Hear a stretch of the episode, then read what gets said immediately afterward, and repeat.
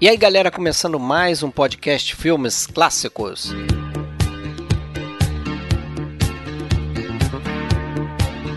Esse é mais uma entrada na série de Dicas Triplas. Esse é o Dicas Triplas número 4, no episódio 46.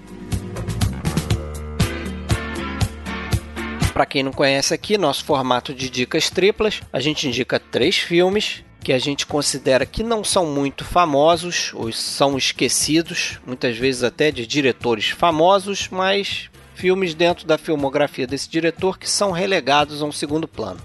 Como a gente está indicando aqui filmes que a gente acha que você ainda não viu, a gente separa os spoilers dos filmes para o final do episódio. Então a gente vai debater esses três filmes e no final a gente vai entrar nos spoilers. E se você não tiver visto, então você para de nos ouvir quando chegar esse momento.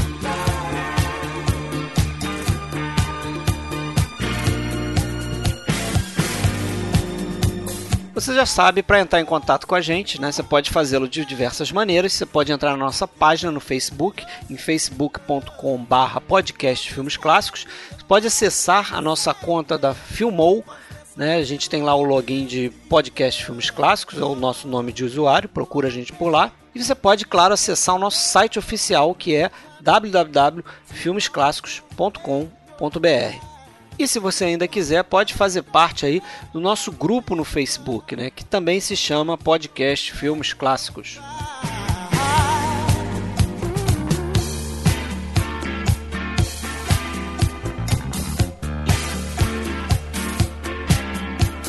Bom, estamos aqui hoje para mais um Dicas Triplas. Esse é o Dicas Triplas número 4. Beleza, Alexandre? Como é que tá aí, Blumenau? Beleza, tudo certo. E você, Fred? Beleza. Estou aqui, sou Fred Almeida, falo do Rio de Janeiro. Vamos começar da última vez eu, eu indiquei dois filmes, você indicou um, agora vai ser o inverso, né? Eu vou eu tenho um aqui para indicar e você tem dois. Pode começar aí, qual é o seu primeiro filme? O que, que você manda aí? Pois é, eu, vamos fazer em ordem cronológica então. Vou começar com um filme mudo de 1929, Uma Casa em Dartmoor, Cottage on Dartmoor. É um filme mudo britânico de 1929, do, do, dirigido pelo Anthony Esquith. Esse filme, não sei se você lembra, alguns anos atrás, até daquela nossa patota lá, cinéfila. Lá do Multiply. Lá do Multiply. Fui eu que meio que topei com esse filme, não vou dizer descobri, que é meio pretencioso. Eu acho que eu fui o primeiro a ver, não sei nem como cheguei nele. Lembro, lembro disso. Aliás, eu lembro como cheguei, falando agora eu já lembrei.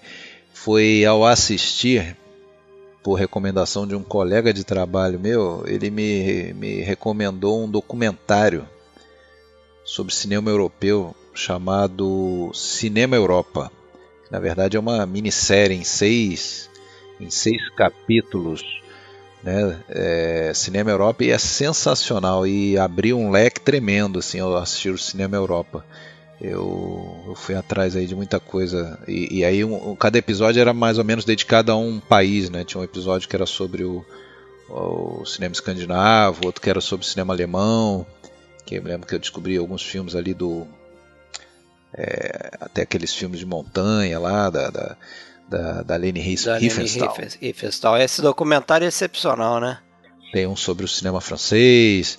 Enfim, é sensacional. E, e, e no, no que falava do cinema britânico, é, falou desse filme do, do, do Anthony Asks, e as imagens, assim, me, me, as poucas imagens que apareciam assim, no, nesse documentário me chamaram bastante atenção. Eu fui atrás dele, né? baixei na época. Esse filme não, não, não, não tinha sido lançado no Brasil, não, não sei se. Nem até hoje, né? Se chegou a. É, se tem hoje, inclusive quando a gente a gente fala esse título em português, Uma Casa em Dartmoor, eu não sei proveniente de, de que fonte que ele vem, né? Porque eu não, não, realmente nunca, nunca vi esse filme lançado no Brasil, acho até que deveria, caberia. É, talvez ele não tenha nem chegado no Brasil na época, né? Também, então. É o que eu, é o que eu desconfio seriamente. Então eu fui atrás desse filme, gostei bastante. É... E esse filme ajudou a, a mudar, pelo menos para mim, eu acho que para vocês também na época, aquela imagem né, de que o, o cinema britânico da fase muda, do, do, dos primeiros anos do, do cinema falado, era, era de, de, segunda, né, em comparação com outros países que já estavam mais evoluídos, como até o próprio cinema é, da Escandinávia, né, da, da Suécia. Ou, ou, era de segunda ou só tinha o Hitchcock, né? Era a única coisa que a gente. Só tinha o Hitchcock, é, exatamente. Se resumia ao, ao, aos filmes do Hitchcock. E, e para minha surpresa, a gente viu aí um filme e talvez até um diretor mais avançado, mais evoluído que o Nessa próprio Hitchcock, época, né? né? Talvez ali naquela época estava fazendo alguns filmes, alguns filmes são muito bons, né, como o The Lodger lá do Hitchcock, mas esse aqui eu acho que é melhor do que todos os filmes do da fase muda do Hitchcock. E, e você, que que você conheceu esse filme na época, eu lembro, né? Eu não, só não lembro muito bem a tua opinião. Eu conheci através da sua influência, como você falou aí, você foi o primeiro a ver. E adorei o filme. É, gosto até hoje revendo ele, né, tentando ter uma segunda opinião.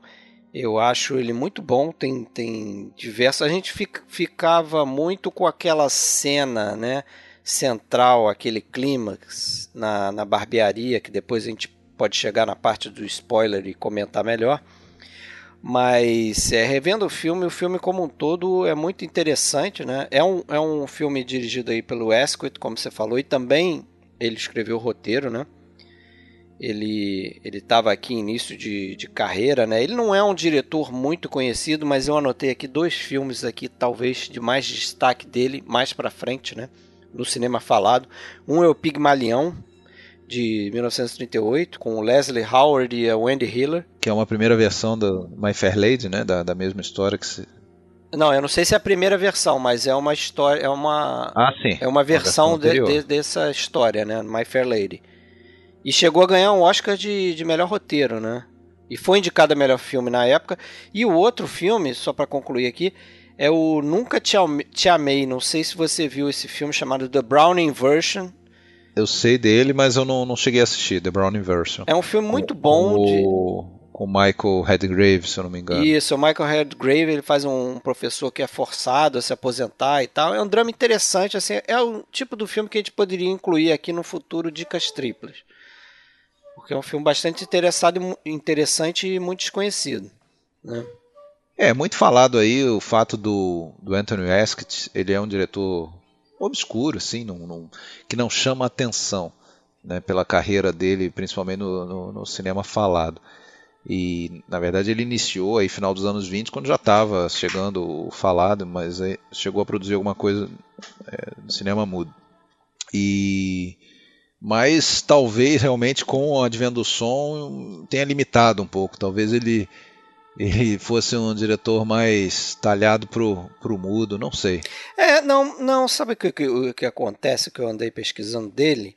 É assim, na década de 60, ali perto do final da carreira dele, que acho que vai até 64, uma coisa assim, ele era é, é, um dos únicos três diretores britânicos que conseguiam fazer filmes né, fora da Inglaterra e, e tinha um certo sucesso internacional. Os outros dois eram o David Lean e o Carol Reed, muito mais conhecidos que ele. Né? Só dúvida. que ele recebia muita crítica, por mais é, é, paradoxal que isso pareça, ele recebia muito, muita crítica porque no cinema falado ele, ele fazia um, um cinema muito teatral, entendeu? E, e, que é paradoxo, porque se você olhar para esse filme aqui, a Cota John Dartmoor, pô, o filme é muito cinemático, né? Muito. O uso da linguagem é muito bem feito. Esse é o grande atrativo desse filme, né? É, é a questão cinematográfica mesmo, porque convenhamos, né? Eu gosto do filme, gosto bastante. Confesso, confesso até que revendo agora para o podcast já deu uma diminuída, não sem querer tirar o mérito do filme, continuo achando, não vou renegar a minha própria descoberta, entre aspas, mas, mas é, deu uma diminuída, talvez o impacto não seja o mesmo de ter visto a primeira vez. É, lembrava muito bem dele, isso já é um bom sinal para qualquer filme que você vê há, há, muitos anos e revê, lembrava muito bem dele. Tem cenas realmente que, que ficam gravadas, mas não é um. Assim, a, a história, o, a história, roteiro, vamos dizer assim, é, é muito tênue, muito, é um triângulo amoroso muito banal. na verdade, né? Não, é não, muito simples. Não, não chega a empolgar. É esse, não é esse o grande o grande ponto do filme, sem dúvida nenhuma. É a cinematografia. É, tem tem tem imagens belíssimas ali, principalmente aquelas imagens que tem um contraste dos do, personagens em silhueta andando naquela naquela ravina, naquela colina, sei lá como é que chama aquilo. Você é, sabe quem viu sabe o que eu estou falando, né? Aparece muitos momentos desses, principalmente já no início, quando ele, quando o personagem do Joe, né, o barbeiro, é, foge da, da, da, prisão de Dartmoor, né? Sim. E, e aquilo então, filmado a, em locação, né? É, filmado em locação. E eu acho que isso é um grande, é o grande mérito desse filme. É um filme mudo, assim, que sem dúvida, sim, é um filme mudo que eu acho que merecia ser bem mais conhecido do, do, do, do que ele é. Né? A gente praticamente não escuta ninguém, nenhuma, não está em nenhuma lista, é, né? É, e, e, também acho isso, é um daqueles filmes é, ali do final dos anos 20 que é mais um para a gente adicionar naquela, naquele conjunto de filmes que provam como é, a linguagem cinematográfica no cinema mudo estava bem desenvolvida, né? E como ele é um filme assim de transição, a gente vê até algumas coisas dentro dele se referenciando, Brincando né? Isso, Brincando né? com o cinema falado. Os personagens chamam os outros para irem num talk, né? Que é o, o filme falado. E aí eu notei duas, duas, duas cenas aqui legais para pontuar esse, essa talvez modernidade aí na linguagem cinematográfica aí utilizada pelo Asquith. Uma é, é, o primeiro plano daquele do personagem do Uno Henning, que faz o Joe lá, o barbeiro, né, assistente barbeiro. Que a primeira vez que a gente vê ele é uma câmera fixa, tá enquadrando ali um muro e, um, e o chão, e ele cai por cima do quadro, né? Uhum. E, é, e, ele tá vestido como presidiário, a gente entende ali naquele momento que ele tá fugindo da prisão, porque ele deve ter pulado o muro, a gente não vê ele pulando o muro, a gente só vê ele caindo na frente da câmera.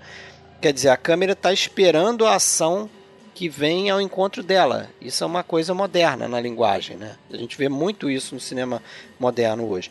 E outra, você vai lembrar também, que é um plano que, que chama atenção, que é quando o, esse mesmo Uno Henning encontra a Nora Barry, que, que é a personagem, né, é o interesse amoroso dele lá e tal, é a manicure, né, do Tem salão. Um zoom in né, nele, não é isso? Exatamente, tem um zoom in no rosto dentro, dele dentro da casa, e né? a gente cai pro flashback, né? Isso, porra, clichêzaço hoje se você fizer isso, né?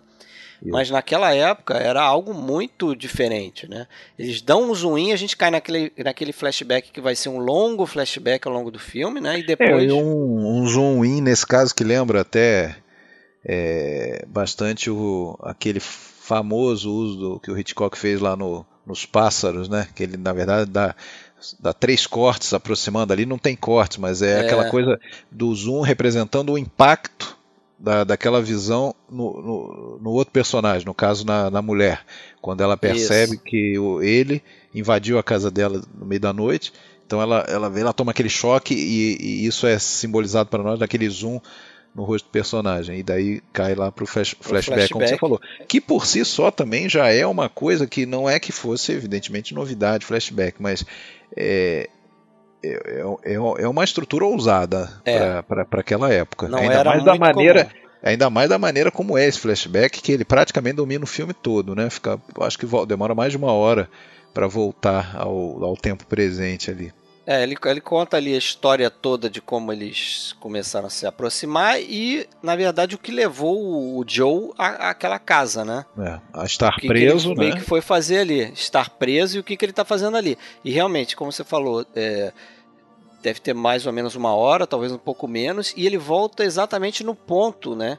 Que a gente, de entrada do flashback, o ponto onde a gente parou. Tem um detalhe interessante aí nesse corte para o flashback, você até se esqueceu o, deixou para comentar depois, que é o que além do, do, do zoom in tem a, a fala da personagem, né? Porque ela, ela, ela toma um susto e fala Joe e, e tem, tem um corte com esse som simbolizando ela lá no passado chamando o Joe também, né? Então Joe é, é, lembra bastante, é. né? Aquilo que foi usado anos depois pelo Orson Welles lá em Cidadão Kane, né? E, e, e aí muita coisa ali foi considerada inovadora para a época, mas ele, como a gente até comentou lá no, no episódio né, do Cidadão Kane, é, ele teve o mérito, Orson Welles, de reunir o que tinha de melhor no, no, no, nas técnicas né, narrativas e, e visuais do, dos antepassados dele, né, dos antecessores dele.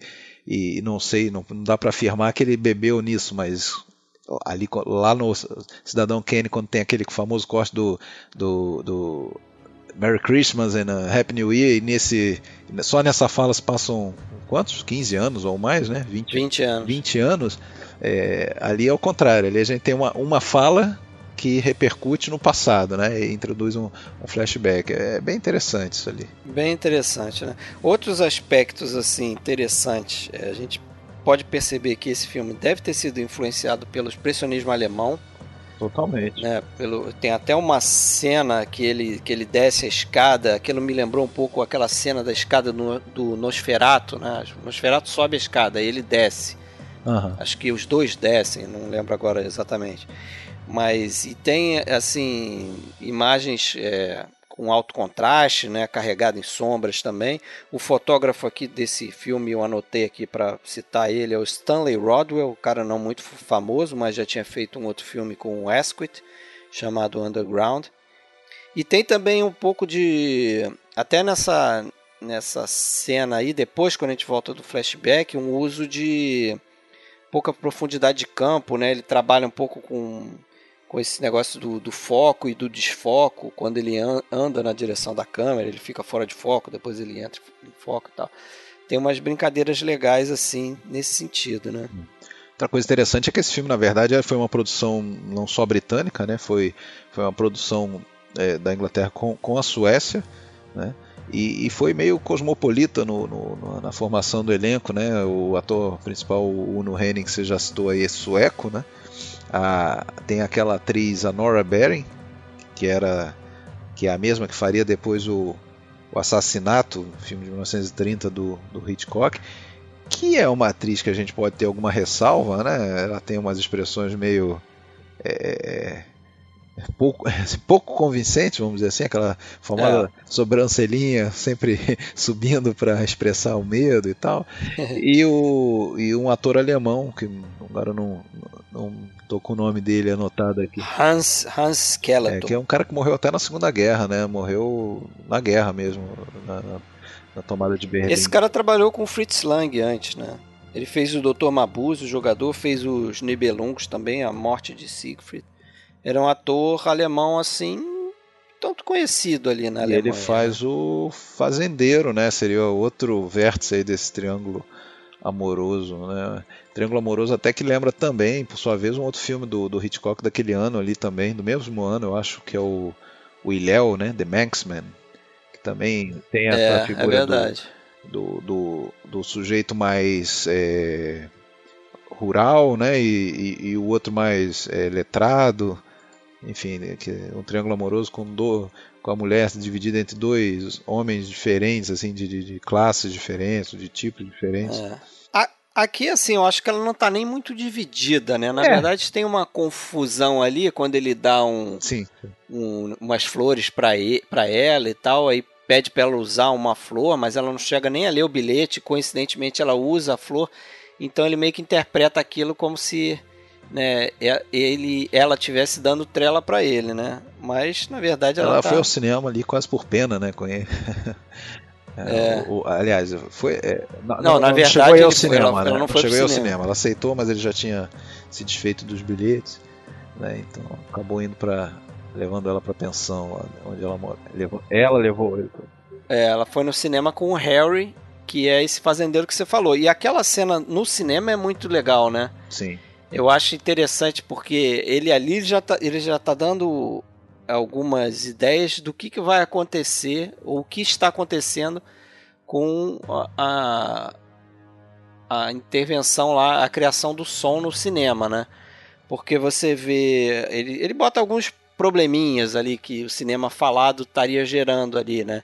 Ele dá ele tem uma ceninha lá com, com a velhinha que tem problema de audição e não consegue escutar direito o filme, então alguém tem que ficar narrando o filme para ela. A própria orquestra, tem né, ali... que, que fica sem... É, o problema dos músicos. Que fica sem função, né, na hora que começa o, o talk, é, é, é, era uma programação dupla, né, tinha primeiro o filme mudo e, e a, a, orquestra tocando e você vê a plateia se divertindo muito mais, rindo, interagindo com o filme, e quando começa o, o, o filme falado, parece que baixa um um climão meio triste, fica todo mundo em silêncio, porque aí tem que prestar atenção nas falas, né?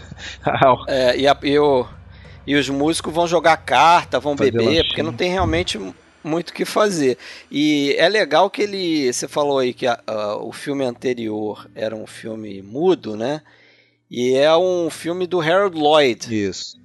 Né, o comediante, um dos gênios aí do cinema mudo, de comédia, né, junto com o Chaplin e com o Buster Keaton. E, e, é legal que ele, ele não revela isso de cara, né? Ele, ele tem uma ceninha com duas crianças que ficam olhando para um outro personagem uhum. que tá de óculos redondo, que é, lembra muito Harold Lloyd. E eles ficam olhando para a tela e olhando para esse cara, olhando para a tela e olhando para esse cara. Aí, você, se você conhece o Harold Lloyd, você percebe, hum, eles estão vendo o filme do Harold Lloyd. Até porque todo mundo tá rindo no cinema ali, né? E é legal também porque esse cara de óculos, não sei se vai lembrar da cara dele. Lembra. Ele realmente lembra um pouco o Harold Lloyd. Ele é o Anthony Asquith. Uhum. O Anthony Asquith fazendo a ponta no filme ali, dando meio que uma de Hitchcock. E aí depois eles apresentam lá uma, um panfleto é, do cinema, da programação do cinema, aí você vê que o, o filme inicial era do Harold Lloyd, só não diz qual. Né? E o segundo, um filme falado aí, como você falou. É, e aí, e aí tem essa aquela tristeza, aquele silêncio, e, enfim. E, é. Até o próprio até o próprio personagem aí do que é para ser parecido com o Harold Lloyd, ele, ele fica ele fica, você vê claramente, ele fica é, deprimido ali quando começa o, o, o filme falado. Mas a, tem uma montagem fantástica, assim, é claramente puxando ali para para a escola soviética, né, do, da montagem do, do, soviética do, do Eisenstein. Então. Mas na barbearia? Tanto na barbearia quanto aí até essa própria cena do cinema, é, chega um, vai vai aumentando o ah, ritmo sim, da montagem, sim. chega num frenesi. É, é, sensacional. Na barbearia em vários momentos, né? Principalmente. Vamos, vamos comentar a barbearia depois, no spoiler? Sim. Porque tem. aí mas tem vários momentos. Mas essa no cinema eu lembro agora, né? Ele, o personagem do Uno Henry tá acompanhando os dois, né? Uhum. A gente não falou isso, mas ele tá lá observando o casal e, a, e o ciúme dele vai crescendo, né? A satisfação dele vai crescendo, aí tem essa montagem aí que você falou, mas diga aí. E o interessante é que o que o Ascot ele era filho de um primeiro ex-primeiro-ministro, né, da, da Inglaterra. Sabia disso, né? Não, não. Não, é, o pai dele foi primeiro-ministro. Foi primeiro-ministro no início do, do século XX ali. Agora me fugiu o, o, o primeiro nome dele, mas era Ascot, né, também. E, curiosamente, ele foi o cara responsável pela prisão do Oscar Wilde. Ah, é? É. Assim, é, ironicamente, né, o, o, filho dele, o Ascot, era gay, né, que seria, vamos dizer, a a motivação de, da prisão de, do Oscar Wilde. Da prisão do, do Oscar Wilde. E o, o Anthony Ascott fez uma excelente versão de um, de um livro do, do Wilde, que é A Importância de Ser Honesto, ah, né? uma versão para o cinema. Então tem essa, essa ironia. Né?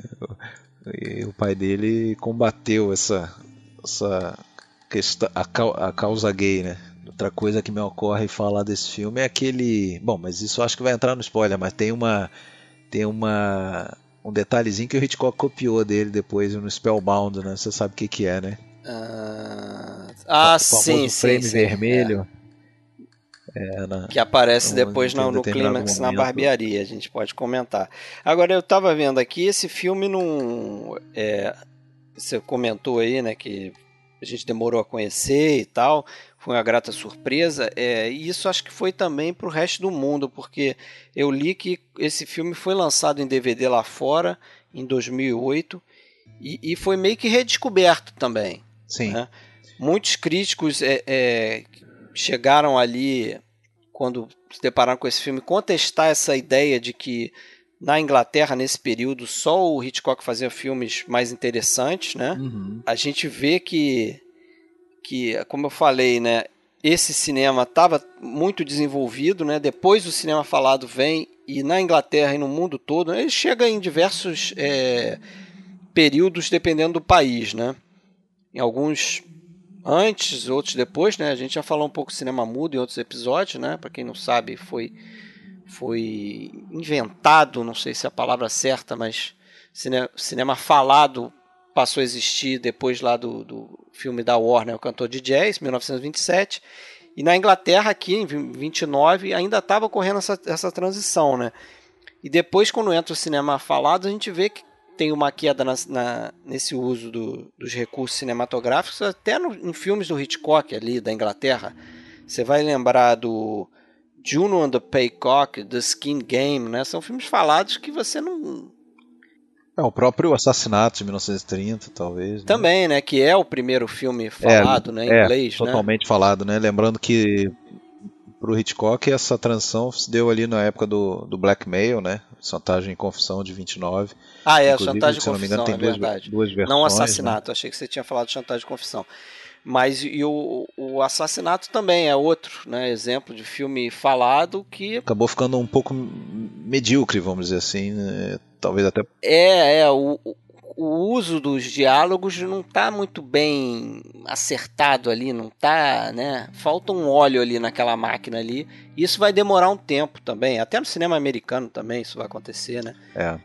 E esse resgate do filme, a gente tem que citar, né, graças, muito graças ao BFI lá, o British Film Institute, né, que restaura o filme, restaurou o filme, como aliás faz aí com, com uma quantidade grande de filmes aí são responsáveis por, por, por restaurar, então é, só que realmente esse filme não chegou ao Brasil da maneira adequada e que eu acho que merecia talvez ainda chegue. E já no que depender de mim eu estou sempre sugerindo aí para as distribuidoras. Agora é, eu, é, é, muito comentado inclusive naquele documentário Cinema Europa juntamente é, quando se falava do Uma Casa em Dartmoor se falava também de outros filmes do, da, outros dois filmes de, até anteriores de 27 e de 28 do, do Esket que eu acredito que sejam é, muito bons também. Um é o Underground, não? O Underground, se não sei se você viu. Não vi, não vi. Eu vi ele é, é possível ver até online aí tem alguns minutos dele no, se eu não me engano, até no próprio site do BFI, só o início dele. Na verdade é uma é, é, ele começa no, no, underground, né, no metrô londrino. É, é, você vê ali diversas meio que sequências de de gags ali entre os personagens, mas o desenrolar da história eu não, não, não saberia dizer, porque eu não assisti, mas é um filme que está tá no meu, tá na minha mira, eu pretendo ver. Eu acho que é um é filme que, se não é tão bom quanto Uma Casa em Dartmoor, deve ser muito bom também. E o Shooting Stars, de 1927 ou 28, que aí é o primeiro filme dele, né, que também é bem citado como, como um bom trabalho mudo dele. E ele tem esses três filmes são, foram restaurados aí pelo BFI, inclusive tem tem disponíveis por lá, né, para venda e tudo, né, mas por aqui não, não chegaram. Tá aí, ó, para quem nos escuta aí que tem a sua distribuidora, é. manda, ver, manda, manda ver uma caixinha com os três trabalhos mudos do Anthony Asked. Agora fiquei interessado também em ver esses filmes. Mas tem mais alguma coisa a acrescentar aí ou vamos passar para o próximo? Eu acho que podemos passar. Beleza. Qual que você vai trazer agora? Agora é sua vez. Vou trazer um western americano, como Opa. geralmente são os westerns, né? é, o Matador da Gunfighter, 1950. Opa, grande filme. Grande filme, o filme do Henry King. Excelente western psicológico, né? Aquele tipo de filme que às vezes, talvez isso tenha acontecido com ele na época, mas às vezes a pessoa vai ver um western, né, com aquela ideia de que ah, quero ver um filme de ação, né, tiro, gente morrendo na rua, não sei o quê. Não que esse filme aqui não, não tenha, né? mas ele é muito mais um western psicológico mesmo, né? Feito para a gente refletir sobre algumas coisas na nossa sociedade do que um filme de ação. Sim. Né? Apenas de, de gente trocando tiro, né? É um filme com claras influências do filme noir. Isso, é. Né? Você até escreveu uma, uma resenha onde você que a gente vai publicar Lá ainda. no passado. Né? Ele é citado, ele é citado quando você vai ler material sobre filme no ar, sempre tem um capítulo mais lá para o final falando sobre o, o, que eles chamam de cross noir, né, que seria o cruzamento é. do noir com outros gêneros. E esse é um exemplo clássico, né, se você quiser ver a influência do noir dentro do western, por exemplo. A gente até citou ele no nosso episódio lá número 6, que a gente fez só sobre o filme Noir, quem não escutou pode escutar. A gente cita esse filme também aqui, né? Porque é exatamente esse, esse exemplo aí que você deu de Cross Noir. Ele, ele é um filme assim que, para mim, me lembrou dois outros filmes. Um óbvio é o Matar ou Morrer, né? E, e eu vou falar por quê, né? Você acha que já sabe também, porque você já viu o filme.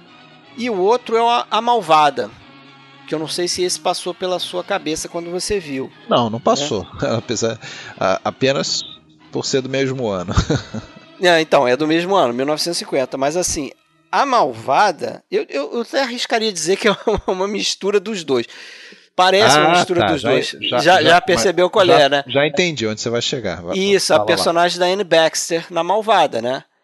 E aqui, porque quem não viu o filme, né? Só dando uma, uma breve sinopse, né? É um pistoleiro até é, que dizem que era um dos maiores pistoleiros do Velho Oeste tal, que é o, é o Jimmy Ringo, né? Ele inclusive cita isso no início do filme, tem um textinho que ele fala do Wyatt Earp, fala do do qual é o outro? Holiday, Billy the Kid. Billy the Kid, Wild Bill Haycock, que era outro pistoleiro também famoso, e diz que o John Ringo era o cara mais rápido do Oeste. Aquelas lendas, né? Então, em cima dessa lenda é que o filme é construído, só que a gente que esperaria num faroeste assim que, né, o cara mais veloz no tiro, não sei o que, teria todo aquele glamour, né? E que, e que ele vai mostrar para nós que ele é mesmo aquilo. É, ele tem que se provar toda hora que ele é o mais rápido, não sei o que. Aqui é totalmente inverso, né? Ele é um cara amaldiçoado por ter essa qualidade, porque em todo lugar que ele vai, tem sempre um cara lá, um, um jovem querendo crescer em cima dele, fazer fama em cima dele. Aquela, aquela famosa tira, aquela tirada clássica.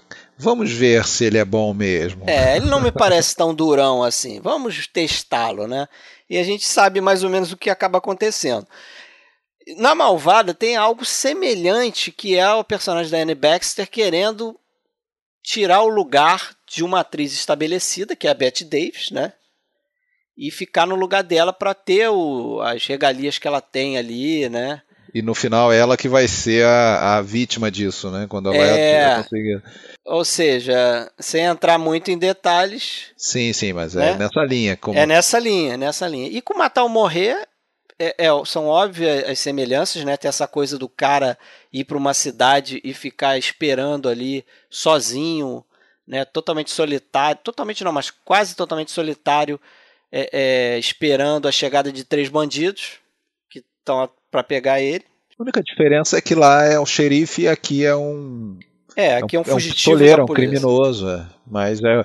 Mas moralmente estão situações idênticas, né? São pessoas que querem ficar em paz e viver suas vidas e, e fazer o que tem que fazer, enfim, sem serem incomodados nem incomodar ninguém, mas não conseguem. E outro filme também que guarda muitas semelhanças com esse, mas eu não lembrei porque até eu vi há muito tempo atrás, é o último filme do John Wayne, O Pistoleiro filme de 76, né? E faz até certo sentido, é, porque o John Wayne foi cotado para fazer esse papel aqui, que é do Gregory Peck, a gente não falou do Gregory Peck. Ele faz o Johnny Ringo. Sim, uma boa, uma boa atuação até, né?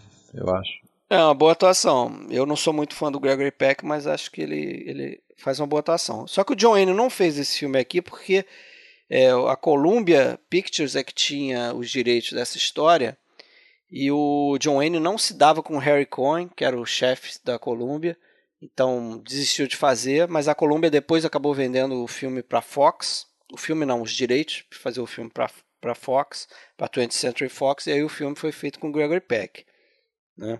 Que é como você falou, tá bem, fala aí. Diz, mas diz que o, dizem que o, o John Wayne ficou mordido aí, né, por ter acabado fora desse filme aí, né? E, é. Ficou enciumado, Gregory Peck chegou a ganhar algum prêmio, falou, teria falado algo do tipo, bom, quem é, quem, quem são vocês para dizer que o Gregory Peck é o melhor pistoleiro do, do ano, vamos dizer assim. tipo, alguém ser melhor pistoleiro do que John Wayne. Eu só, é, pois é, eu só é, fico meio com o pé atrás com o Gregory Peck porque ele não compromete filme, beleza, mas eu tenho dificuldade de é, vê-lo como um, um sujeito mau, matador. É, um ex-pistoleiro, né, gun crazy daqueles, malucão, bebedor, dava tiro em todo mundo, não sei o que. Eu tenho dificuldade, né? Mas pro papel que ele tá fazendo, pro momento do personagem que ele tá fazendo, que é um cara meio é, regenerado, um, um, bom moço agora, né, arrependido do que ele fez no passado, até que ele não ele não compromete muito, né? O, o Gregor Peck inclusive inventou aquele bigode lá, segundo segundo ele era da era o, era o bigode pers, verdadeiro do, do, do personagem real, né, do do John Ringo. Do Ringo e o produtor lá da Fox, o o Spiros Curas, quando retornou de viagem, viu aquele bigode odiou, mas o filme já estava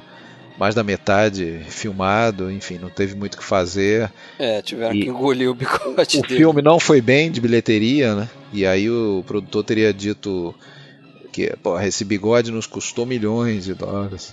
É. é. Então, nunca sabe essas histórias aí se são reais, né? Enfim, também também não acredito Mas que o bigode seja responsável pela bilheteria ser ruim. Não, também acho que não. Acho que é mais no, no sentido de não ser muito um filme de ação, né? E é legal você falou aí nesse personagem do Ringo, você, como você falou, ele era baseado num personagem real, que inclusive ele era um dos sobreviventes daquele famoso é, é, Batalha de OK Corral. Isso, tiroteio lá em OK Corral, né? Com Wyatt Earp, Doc Holliday, né? Isso. E é engraçado que o personagem do, do Gregory Peck, o Ringo, até comenta no filme que, que ele encontrou o Wyatt Earp algumas vezes, né? E tal, tal. Uma delas foi nessa batalha aí que aconteceu. Agora, você não conseguir ver o Gregory Peck como um pistoleiro malvado deve ser muito também pelo fato de que Apesar do personagem ser vendido dessa forma, a gente nunca vê o Gregory Peck atirando no filme, né? Nas vezes em que o personagem atira, poucas vezes, é, a gente só, é, é, feito um corte, a gente não vê ele sacando a arma. É. A gente só vê o tiro, a, a, mão, a mão com a arma, né, como se a câmera tivesse subjetiva, e você não vê ele sacando. Né? É, a primeira, primeira vez que ele saca, inclusive, você vê o o sujeito levando tiro e ele já com a arma empunhada. Você realmente não vê ele sacando, né? É, foi uma, talvez um recurso ali que eles utilizaram para esconder a, a, velocidade real do ator Gregory Peck, né? O filme aí foi dirigido pelo Henry King, né? Que, por quem não conhece, já era aqui um diretor veterano, né? Ele começou a carreira, inclusive na década de 10, cara, fazendo filme mudo, né? O cara já de longa data em Hollywood, né? E ele é, foi um colaborador frequente com o Gregory Peck. Eles fizeram seis filmes, esse aqui é o segundo da colaboração deles. Antes eles tinham feito aquele Almas em Chamas, um filme de guerra chamado Sim. 12 O'Clock High. Uhum. Não sei se você já viu. Vi, vi esse filme. É, de, depois eles, eles vão fazer. Davi Betsabá. Davi Bet Sabah, As Neves do Kilimanjaro, outro filme famoso também. E sem o Gregory Peck, o, o Harry King fez a canção de Bernadette com a. Qual é o nome dela, cara? Me fugiu agora. Ah, eu sei, a Jennifer. Jennifer Jones. Jennifer, Jennifer Jones. Jones, isso. A, a mulher do, do Selznick, né? Isso. Uhum. Jennifer Jones, Canção de Bernadette, foi um filme né, famosinho, concorreu ao Oscar, ganhou alguns e tal. Agradável, um filme agradável. Eu gosto. Eu tenho ele. é, eu vi, não, não me cativou tanto assim não, mas... Esse papel chegou a ser oferecido por Clark Gable, você sabia disso? E o papel do Gregory Peck não sabia. É, é foi oferecido pro Clark Gable. Acho que não iria funcionar muito não, né? É, não vejo muito também o, o Gable, não. Não sei, não sei. É. E eu acho assim, é um filme que, como o próximo aí que a gente vai comentar, que você vai trazer, é um filme também que a gente pode analisar ele como uma metáfora, né? É, que não serve só para o que a história está falando, um pistoleiro, pistoleiro famoso que é perseguido por isso, né? Serve para o mundo do entretenimento também, de uma forma geral, para qualquer pessoa que tem algum tipo de fama, né? Que seja você ter uma fama no seu trabalho, né? Uhum, sim, sim. Ser o melhor no seu trabalho e tem um cara no, novinho saindo da faculdade que vai querer ali. Você vira, você vira vidraça, né? Aquela é, você vira vidraça, exatamente, né? Aqui tem essa perspectiva também do mito do Oeste, né? De meio que desconstruir esse negócio do mito do Oeste, como se fosse uma coisa glamorizada, né? É, e, e parece que esse filme trata disso também, assim, todos os personagens têm uma expectativa em relação ao Ringo que não é que não condiz com a realidade dele do momento ali, né? Por exemplo, tem aquela junta lá das velhinhas que vão no xerife pedir para ele ser expulso, porque ele é um assassino, cruel, não pode ficar na cidade, não sei o que. Ele não é bem assim, como a gente vê no filme, né? Tem aquele, tem um momento, tem uma cena que alguns personagens comentam: "Ih, ele matou mais de 50 pessoas, não sei o que". E ele, John Ringo, fala que ele matou se 15 matou muito, não chega a ser 15 pessoas que ele matou e tal. Né? Tem aqueles pistoleiros que, como eu já falei, querem ficar famosos é, matando ele que vão ser as, o, o, homem que matou Johnny Ringo e tal, vai ganhar uma fama por causa disso. As crianças acham que ele é uma espécie de um, de um herói. E tem até aquela coisa, você vai lembrar, que tem um homem que ouviu um boato de que ele estaria num tiroteio que matou o filho dele. Ah, sim. Aí o cara resolve ir lá para cima do hotel para dar um tiro nele porque ouviu o boato que ele provavelmente estaria envolvido com a morte. Quer dizer, o cara nem estava na cidade nem nada. Mas a fama dele chega antes dele, né? É, eu acho incrível, eu, eu, acho incrível que um pequeno spoiler, mas não, não, compromete. Eu acho incrível que esse, né, nessa cena que tem esse o, o, o, velhinho lá se posiciona como um sniper escondido lá dentro de um apartamento no segundo andar do outro lado da rua e ele sai do salão no que ele vai sair do salão, ele já vê aquela, aquela arma lá, ele consegue se, se defender, se proteger e voltar para dentro do salão. É impressionante a, a astúcia dele, né? Ele ah, consegue... mas imagina que ele devia sair olhando para tudo quanto é lado, né? É. Porque em cada cidade que ele vai, ele é perseguido. O filme tem aí no elenco outros dois bons coadjuvantes, né? Carl Malden. Carl Malden e o Millard Mitchell também. Millard Mitchell. Né, o Carl Malden mais conhecido, né? Mas aqui ele estava, acho que começando a fama é, dele. não né? era um papel, um papel bem pequeno e que na verdade, se você for ver, ele é um papel que seria de um, um barman que é praticamente um amigo, né? Ou, ou se coloca como amigo, mas é, ele é que dá início a todo problema, né? É. ele sai correndo para contar que ele chegou na cidade, o Ringo, né? Manda, é, chamar, ele, o, ele que... manda chamar o xerife, tudo, porra. Ele que, ele que começou a confusão toda, né? O Malden aí, para quem não conhece, depois vai ficar famoso, né? Fazendo no ano seguinte uma rua chamada Pecado, né? Eu acho que é o primeiro grande papel dele. E o Millard Mitchell a gente lembra né, dele como chefe do, do estúdio lá no, no Cantando na Cantando Chuva. Na chuva. Helen Westcott, que faz a Peg. Né? Acho que dá uma comprometida ali. É bem fra... Acho bem fraquinha. Assim. Ela é fraca, mas também o papel dela não é grande, né? É, não, não é, não é. Parece pouco e tal, não chega a, a atrapalhar. Aqui no tem uma coisa curiosa também quanto ao roteiro desse filme, na verdade a história, né? Porque a história foi escrita por um cara chamado William Bowers, que adapta o, o, essa história para o roteiro com outro cara chamado William Sellers, mas quem escreve a história com esse William Bowers é o André de Toth, que já era diretor, inclusive, na época. Ele, ele fez alguns bons filmes no ar, que você vai conhecer aqui, Águas Tenebrosas, Dark Sim. Waters, né? aquele caminho para tenta da tentação Pitfall. Isso, Crime Wave também, que é com o Charles Bronson. Crime Wave, isso. Ele escreve com, com, com Bowers. André Detotti é um diretor importante no, dentro do filme noir. E eles concorrem aqui ao Oscar de melhor história, né? Na época o Oscar tinha três categorias para roteiro, né? Você tinha melhor roteiro, melhor história e melhor é, história vinda do melhor roteiro escrito a partir da história, né? Os caras escrevem história e roteiro juntos. É, tem o nesse filme tem aí o o Skip Homeyer, que é um ator que faz o Hunt Bromley, a gente vai falar mais dele aí na, na parte destinada aos spoilers, talvez, né? É.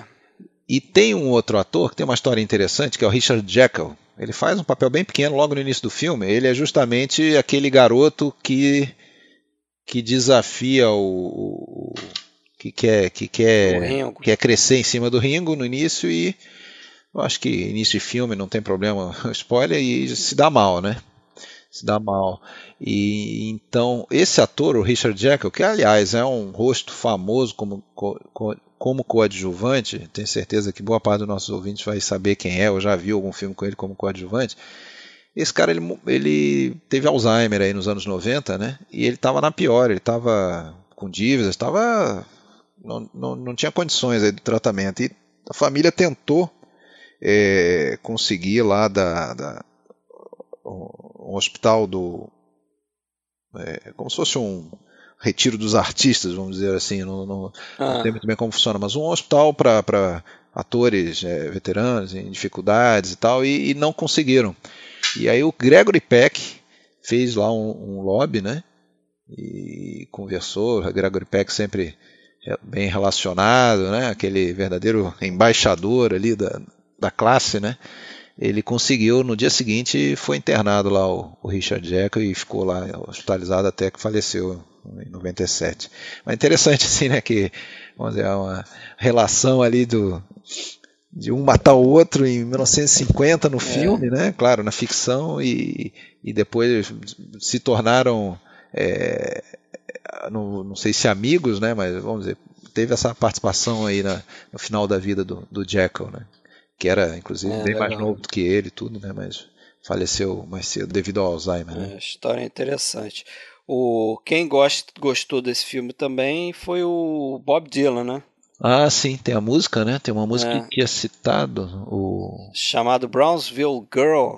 Né? Ele faz, ele começa a música com diversas referências no filme. Né? Ele conta um pouco a história do filme. Ah, teve um filme e tal que o pistoleiro famoso foi perseguido, aquilo era um problema para ele, tá? Ele meio que descreve o plot do filme, né? Uhum. É interessante. Você, você ouvirá essa música no final do nosso podcast. Ah, você legal. ouvinte, preste atenção que vai ouvir um, um, trecho dessa música, esse trecho que eu acabei de comentar. Mas a música do filme mesmo é feita pelo Alfred Newman, que aí ganhou nove Oscars né, ao longo da carreira, nome conhecido. E só para a gente finalizar esse filme, a última coisinha que eu tenho para falar dele é, é, do fotógrafo do filme, já que a gente falou que ele lembra um pouco o filme no ar, né? Ele lembra também esteticamente, alguns momentos, né? Com o uso de, de, de grande contraste, algumas, alguns momentos. Né? O Arthur C. Miller, que era um dos caras mais requisitados em Hollywood, né? Ele era conhecido como sendo um mestre no preto e branco. Ele começou a carreira dele aos 13 anos como assistente de fotografia, ganhou três Oscars ao longo da carreira, concorreu a sete. E os filmes mais famosos dele, assim, né, como era Verde Meu Vale, do John Ford, né, a própria canção de Bernadette, do mesmo Henry King aqui que a gente citou, tem o Consciências e, Mortas. Isso também, outro filme bom para se botar num Dicas Triplas, em Consciências Mortas. Muito bom esse filme. Também uma fotografia muito boa, esse Consciências Mortas. Chave do Reino, também com Gregory Peck. Não sei se você viu esse filme. Vive, sim. Filme interessante também. E acho que é do Henry. Não, não é do Henry King, não. Não é, não. Qual? Chaves do, Chaves do Reino? Eu não sei. Chaves do Reino. É, não lembro. Agora falhou. Mas é um bom filme também. Né? E esse filme aqui vai ser o penúltimo trabalho dele como diretor de fotografia. Ele depois vai se aposentar, ele vai morrer mais tarde, mas ele faz mais um filme e não trabalha mais como diretor de fotografia. Chaves do Reino é do John M. Stahl. Ah, John M. Stahl, que fez fez aquele noir colorido é... lá, o o noir colorido com a Ginny Turner, como é que é o nome mesmo? Esqueci agora. Amar foi a minha ruína. Amar foi minha ruína. Isso aí, bom filme também. Beleza, por mim, Fechei o matador, matamos o matador. Fechou. E agora, depois de matar o matador. Vamos pra. Vamos matar coelho? Vamos matar coelho. Vamos Vai matar lá. coelho, porque o terceiro filme da, do episódio aí, eu escolhi um filme espanhol do diretor Carlos Saura, um filme de 1966 chamado A Caça, A Caça, que esse sim eu, eu infelizmente não lembro como que eu, que eu descobri esse filme. É, confesso que Carlos Saura é um diretor é, de quem eu, eu, não tinha visto, acho que praticamente nada, só aquele filme Tango que foi ou ganhou, chegou, não, não, não me recordo se ganhou filme estrangeiro no, nos anos 90. Acho que concorreu, que 98, não sei se ganhou 97, não. ou se só concorreu, né? É, só concorreu. E e descobri esse filme e realmente me surpreendi positivamente. Um filme é, que é uma verdadeira parábola né, sobre a situação política ali da Espanha naquela época de anos 60, ainda sob o regime da, da franquista, né, da ditadura, ditadura do, do general Francisco Franco, já se estendia aí por cerca de 30 anos, desde o final da, da Guerra Civil Espanhola. E esse filme, no momento em que ainda havia a censura pesada, né, ele meio que, que aborda alguns temas ali é, perigosos de uma maneira simbólica, através de, um, de uma caçada, né, que, que os, o filme gira em torno de uma caçada, onde, onde três, a qual três amigos ou três pessoas, né, amigos de veteranos da, da Guerra Civil Espanhola, eles saem para caçar num dia é, quentíssimo, né, numa região é, quente da Espanha, na Toledo, né? É, perto de Toledo, e, e, inclusive um deles leva o, o um filho, né, o, é, o enteado, cunhado, né, o cunhado, cunhado, é um cunhado, um rapaz e além disso, depois tem outros personagens, que é o rapaz o, que cuida o da. caseiro ali da, da propriedade, né? O caseiro ali da, da propriedade, com a, sua, com, a sua, com a sua filha e tudo. Então, a relação entre eles, é, que já não começa muito boa, a gente já percebe de início algumas tensões, ela vai é, é, com, com, com a própria é, situação do, do, calor e do cansaço, e da, da monotonia e, e, é, as frustrações que vêm à tona e, e chega num, numa, numa situação em que a caça deixa de ser a caça do, do coelho passa a ser a caça de, de pessoas ele praticamente né? então eu, eu gostei bastante assim da, também cinematograficamente do filme muito bem filmado é, é um filme que eu acho que deveria ser mais conhecido do que é também, né? E por conta disso, depois eu fui atrás de outros filmes do, do Carlos Saura aí dessa fase é, primeira da, da carreira dele e, e realmente tem tem ótimos filmes ali como um que é muito mais famoso, o Cria Cuervos, né? É, foi o único outro filme do Carlos Saura que eu vi, faço essa confissão. Ana e os Lobos, Esse eu não vi. La Prima Angélica, tem, tem, tem uma boa uma boa cinematografia, o, o, o nosso Carlos Saura. Sem dúvida. E, e você viu o que, que você achou?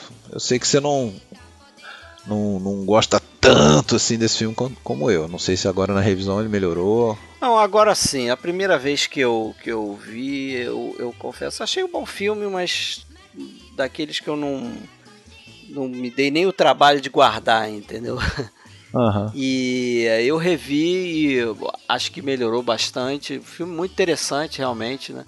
É, a partir do momento que você olha sobre esse aspecto de metáfora daquela sociedade ali, não que eu não tivesse percebido isso no, quando vi, né, da primeira vez, mas quando você para para analisar melhor ali o papel de cada personagem e tal, é, você começa a ter e ler um pouquinho sobre o que aconteceu na época, você é, é, começa a ver outras qualidades no filme, né? Você falou aí, você comentou, são três amigos mais velhos e levam um, o cunhado de um deles, que é um rapaz mais novo. Esses três amigos, para mim ali, Acho que fica claro que eles representam né, o, o, o Estado ali da Espanha na época, né? É, inclusive eles eram, eles eram membros da, da, de, da falange espanhola, né? Eles eram falangistas, ou seja... Lutaram a favor do, do, do Franco. Do Franco, exatamente. Era, era o, o, único partido, né? Depois que o Franco assumiu o poder, era o único partido que existia na Espanha, era a Falange Espanhola. Lá tinha um nome mais complexo que isso, mas resumindo, o nome era esse. E o garoto ali, ele, ele meio que representa o novo, né? O, o, a juventude da Nova Espanha ali que estaria surgindo ali.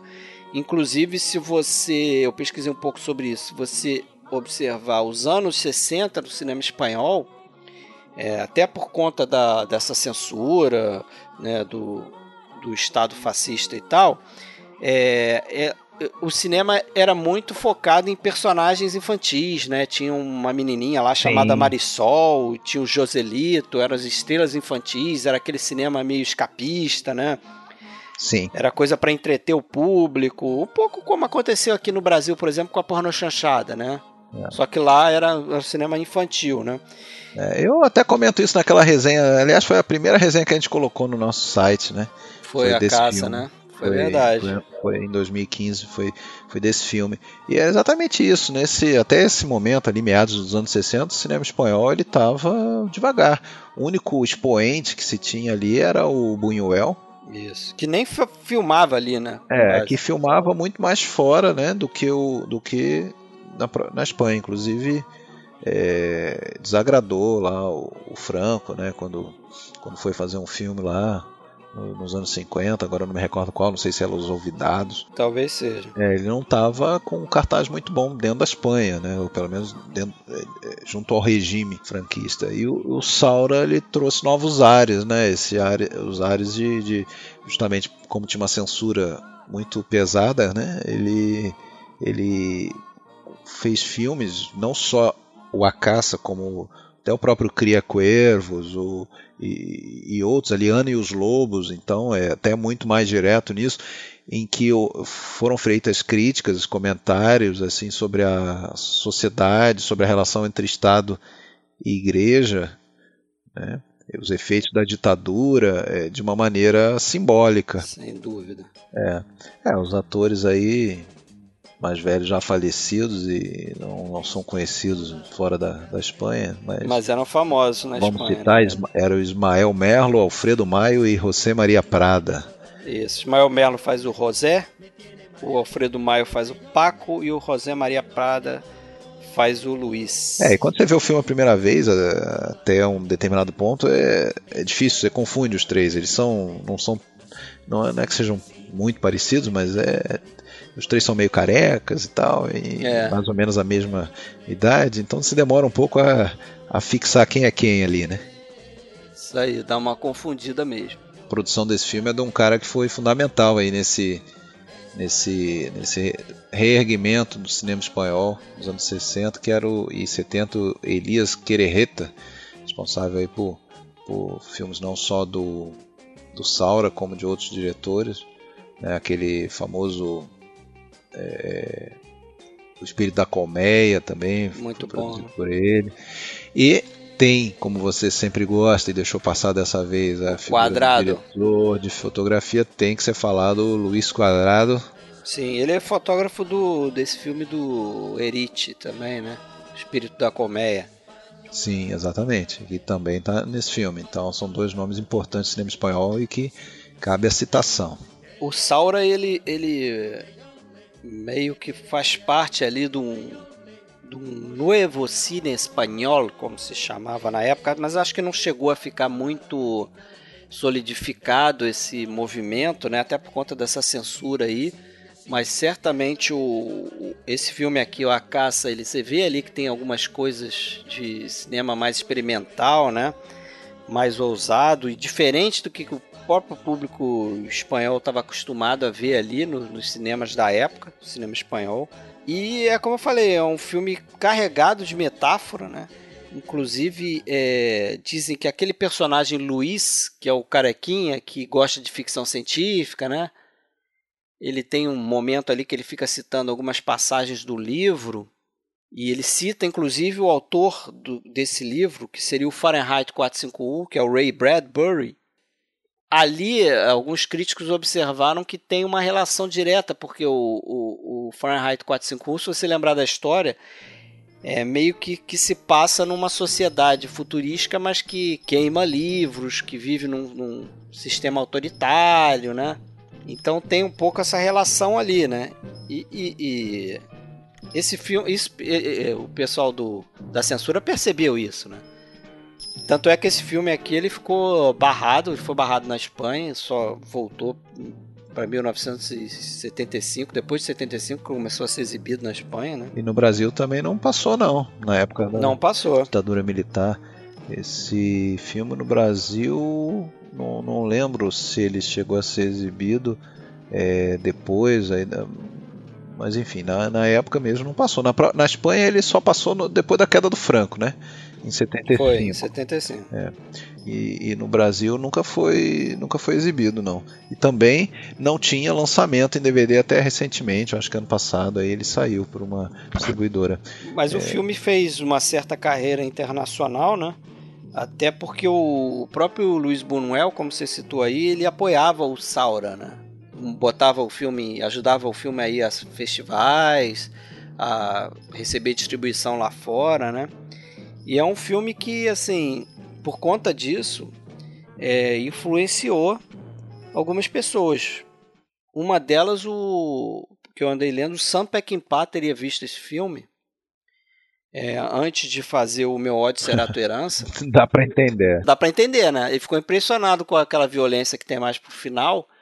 E isso teria inspirado ele a fazer algumas cenas no, no meu ódio será tua herança. Se você lembrar da. Bom, quando a gente for falar do spoiler, eu falo disso. Né, eu volto nesse gancho do Sam Peckinpah. Deixa para parte dos spoilers. O Carlos Saura ele era ele era de uma família artística, né? A mãe era pianista, o irmão era pintor e ele ele se encantou muito com a fotografia. Ele era fotógrafo antes de começar a dirigir filmes. Até hoje ele ainda ainda fotografa. Ainda está nativa, né? Ele faz filmes ainda também além da atividade de diretor, isso. E ele foi professor universitário, foi expulso da universidade nos anos 60 justamente pela por ser antifranquista, né? Foi foi expulso da, por razões políticas, né? E ali no final de 59, ele começou a dirigir 57 por ali. Em 59 ele fez um filme chamado Los Golfos, que eu não vi, tô interessado em ver, que foi pelo que se diz, uma espécie de criar um meio que um neorrealismo espanhol, né, mostrando é, fenômeno de delinquentes juvenis, bairros pobres de Madrid, aquela coisa toda. E, mas eu não, não cheguei a ver esse filme. Né. É, os filmes dele iniciais eram nessa linha de, de mostrar pessoas é, marginalizadas, esquecidas pelo sistema, um estilo mais documental. Daí essa citação de que ele teria tentado emplacar em um neorrealismo espanhol nessa época. E, mas eu acho que o filme de, de, de, maior destaque dele mesmo, inicial, foi realmente A Caça, né? Inclusive ele ganhou o Urso de Prata, né? Você já comentou aí que ele fez uma boa carreira, né? Isso. Depois, em 67, ele ganhou por um outro filme, né? O Peppermint Frappé. Ele ganhou o Urso de Prata, acho que de direção, né? É, de direção, de direção, isso. Não, não, Mas não é interessante, filme. legal o filme, boa dica aí. Quer, quer cair lá para os spoilers? Vamos lá. Ei, Fred, esse podcast pode conter spoiler. Bom, agora então vamos falar do, do que seriam os spoilers, né? Do Uma Casa em Dartmoor, a Cottage on Dartmoor. E eu acho que o, o, o, o, grande spoiler é saber por que, que o personagem do Joe ficou preso, né? Que no início do filme ele foge, vai na casa da, da, da Sally e, e a gente não sabe por que, que esse cara estava preso. Então a gente descobre que na verdade, é, como eu já comentei, era um triângulo amoroso. Ele era apaixonado pela colega de trabalho, a manicure, né? Só que ela estava é, sempre dando mole, vamos dizer assim, para os clientes ricos, né? Que, que por sua vez iam quase que diariamente lá para flertar com ela e ele é, vendo aquilo ali na barbearia ficava louco. Né? Até a cena climática em que um, um cliente especial começa a realmente ter um relacionamento mais próximo da Sally, ele percebe isso, fica é, realmente doido, explode. Né? Inclusive aí entra aquela montagem que a gente já Chegou comentou. Comentar, né? Que é a famosa cena lá da navalha na garganta, ele tá fazendo a barba do cara e tá olhando que eles estão íntimos, né? E ficam um acariciando a mão do outro, porque a manicure está fazendo a manicure do, do sujeito ao mesmo tempo, né? E é aquele fazendeiro que a gente falou antes, o tal do Harry. E ele olha aquilo e ele explode, né? E aquela montagem é muito interessante, né? É, lembra bastante cinema russo, né? Cinema russo, como você comentou, né? Com aquele plano vermelho pintado ali no meio da explosão dele, né? Na verdade eu contei ali são 11 são 11 frames ali. Ah, é. Dá meio deu segundo, uma, mais ou menos. Deu uma de Jefferson aí. Sim, sim. E é bem interessante ali também, tem uns enquadramentos meio deslocados, né? Sim. Tem aquele crescimento da tensão ali e não fica muito claro, não sei se para você ficou. É, o que acontece, se né? Aquele, é, se aquele corte foi proposital ou se realmente foi naquele calor do momento, uma confusão, tinha gente chegando junto também, tentando pegar ele e tal, ele acabou cortando a garganta do é. sujeito, é. que não morre, né? E a gente não fica sabendo que ele não morre, né? Esse que é, não fica sabendo. Só depois. É, Quando volta no tempo é, presente, que né? aí vê que a mulher tá, chegou a casar com o cara, teve um filho. Teve um filho. E aí é interessante que o fazendeiro chega na casa, depois no final do filme, nesse tempo presente, resolve é, ajudar ele a fugir, inclusive, né? perdoa ele e resolve ajudar ele a fugir dos policiais. Tem os policiais que chegam lá correndo atrás dele porque ele escapou da prisão. E ele, e, e ele meio que ainda obcecado pela mulher, dá uma fugidinha, mas depois desiste de fugir e volta, né? É, ele... Aí tem uma, uma cena no final interessante também, ele correndo em direção à casa, acaba morrendo nos braços da mulher, né? É, ele conclui que não teria sentido viver sem a mulher e tal. É aquele, é. aquele melodrama, vamos dizer. Nesse ponto ele descamba um pouco por um certo melodrama, né? Mas visualmente é bem feito. Visualmente é bem feito. Tem aquela, aquele uso de silhueta que você comentou também, né? Que ele observa um policial é, subindo um morro e tal em silhueta. E tem uma rima interessante no, no, no início do filme com o final do filme porque o primeiro filme, o primeiro frame que a gente vê no filme, primeiro plano é de uma árvore em silhueta também, escura e sem folhas. Né? Isso dá um tom meio de pessimismo para o filme, né? uma coisa morta, uma natureza morta e tal. E no último plano do filme é justamente uma, a mesma árvore, talvez, é, florida, totalmente florida, um plano semelhante e tal, mas agora a, a árvore não em silhueta, mas florida e tal, dá essa ideia de que a coisa acabou bem, né? É. Vamos pro próximo então, né? Spoiler do Matador. O Matador. Gunfighter. A gente fala de outra morte também, né? Que aí tinha que esconder mesmo, que é a morte do Johnny Ringo. Isso que a gente meio que espera, né? Porque tem aquele personagem, como é o nome dele? Do garoto lá na cidade? Do Hunt Brunley. Brunley. Hunt Brunley, que, que meio que some no meio do filme, né? Uhum. Ele, é, ele é meio humilhado pelo Gregory Peck quando ele tenta um primeiro confronto. O Gregory Peck dá uma escapada aí e engana ele lá, fingindo que tem uma arma embaixo da mesa e tal. Ele sai meio humilhado daquilo ali, mas jura o outro de morte, né? Ainda vai conseguir a fama em cima do, do personagem do, do Johnny Ringo, né? E é interessante que ele ele vai lá, consegue matar ele pelas costas, né? Quando ele está ocupado em se defender do, de um trio de, de, de, de bandidos ali, né? Que são justamente irmãos, né, daquele que, que ele matou no início do filme, daquele outro rapaz que tinha desafiado ele no início do filme. Então esses irmãos vão atrás dele.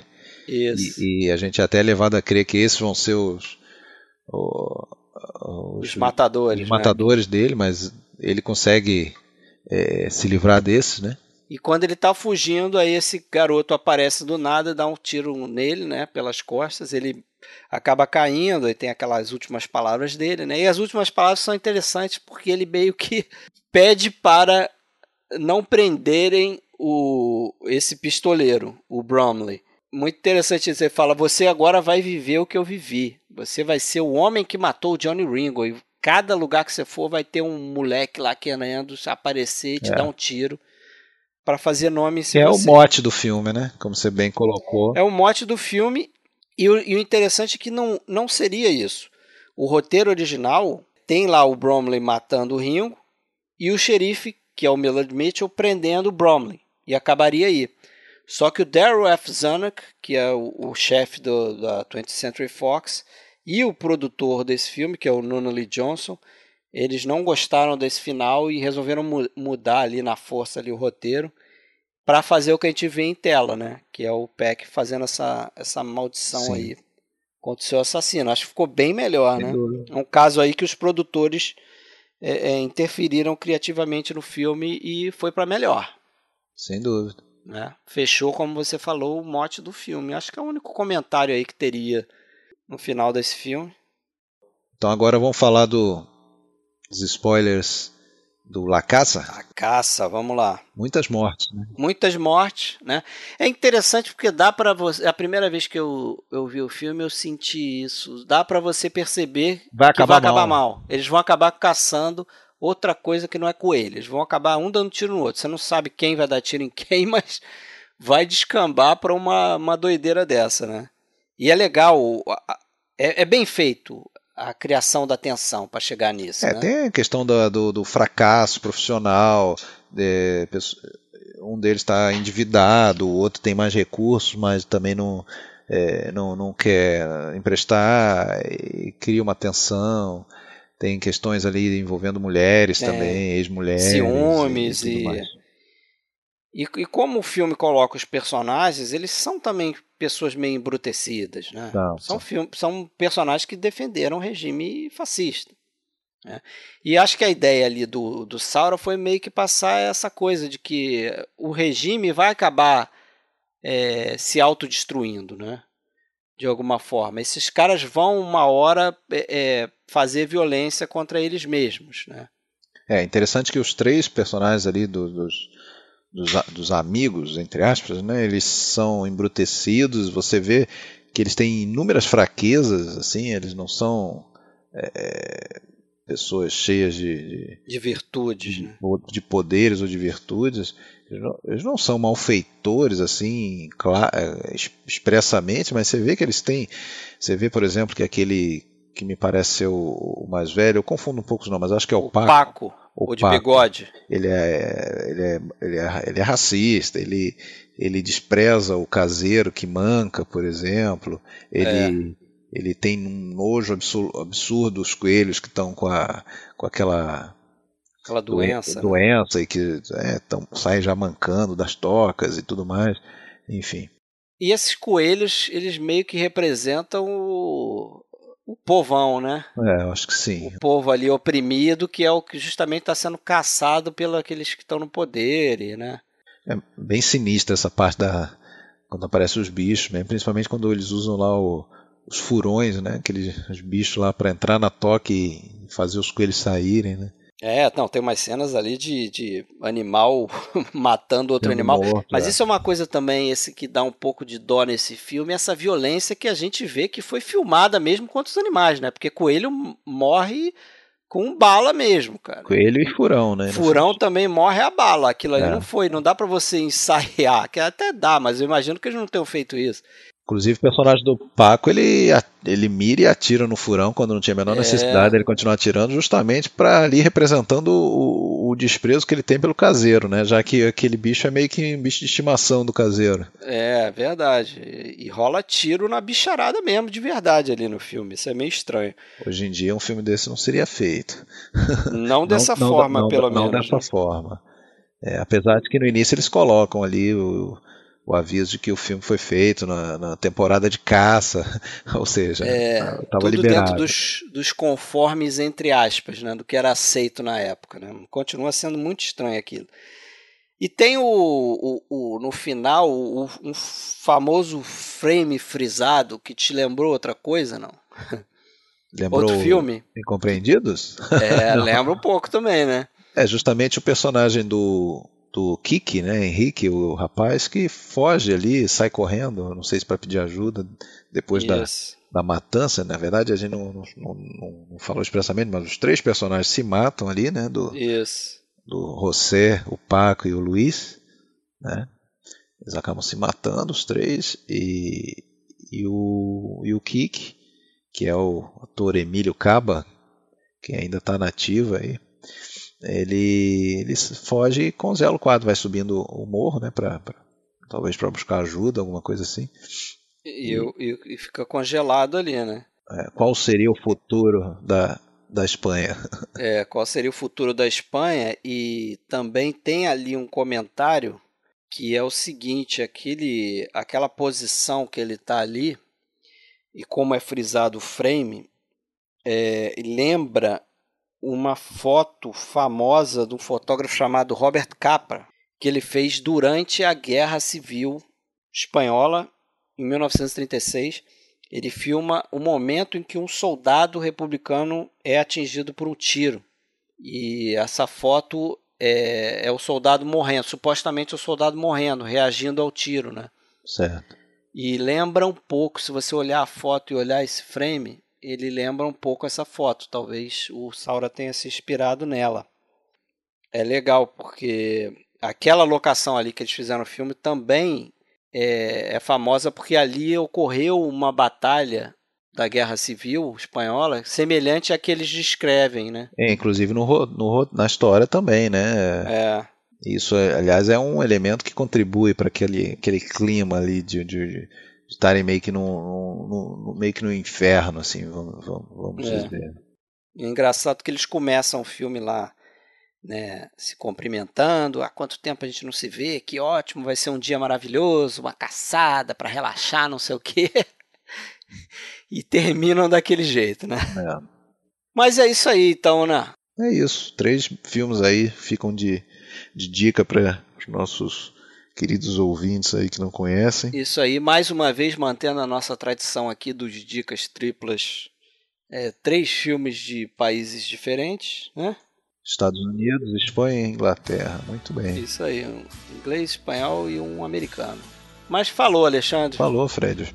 Até a próxima, então. Valeu, até a próxima. Boas Olimpíadas para você. Valeu para todos nós. Abraço. I wish I could remember that movie just a little bit better. All I remember about it was that it starred Gregory Peck. He was shot down in the back by a hungry kid trying to make a name for himself. Townspeople wanted to crush their kid down and string him up by the neck. Well, the sheriff beat that boy into a bloody pulp. As the dying gunfighter lay in the sun and gasped for his last breath. Turn him loose, let him go, let him say he outdrew me fair and square. I want him to feel what it's like to every moment face his death. Well, I keep seeing this stuff and it just comes rolling in.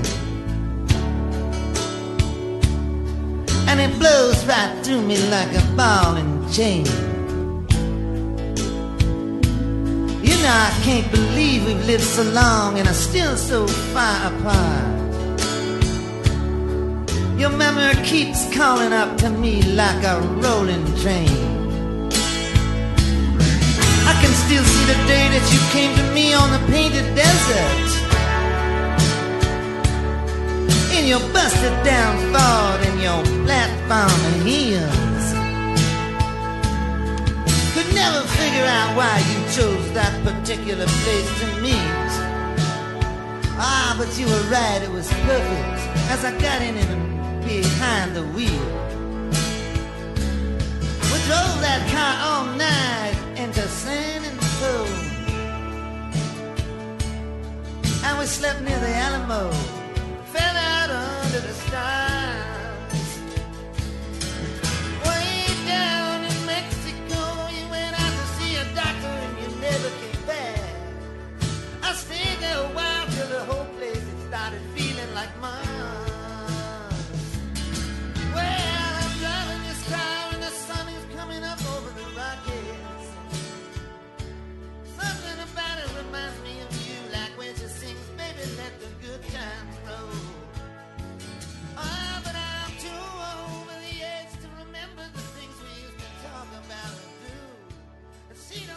does that mean?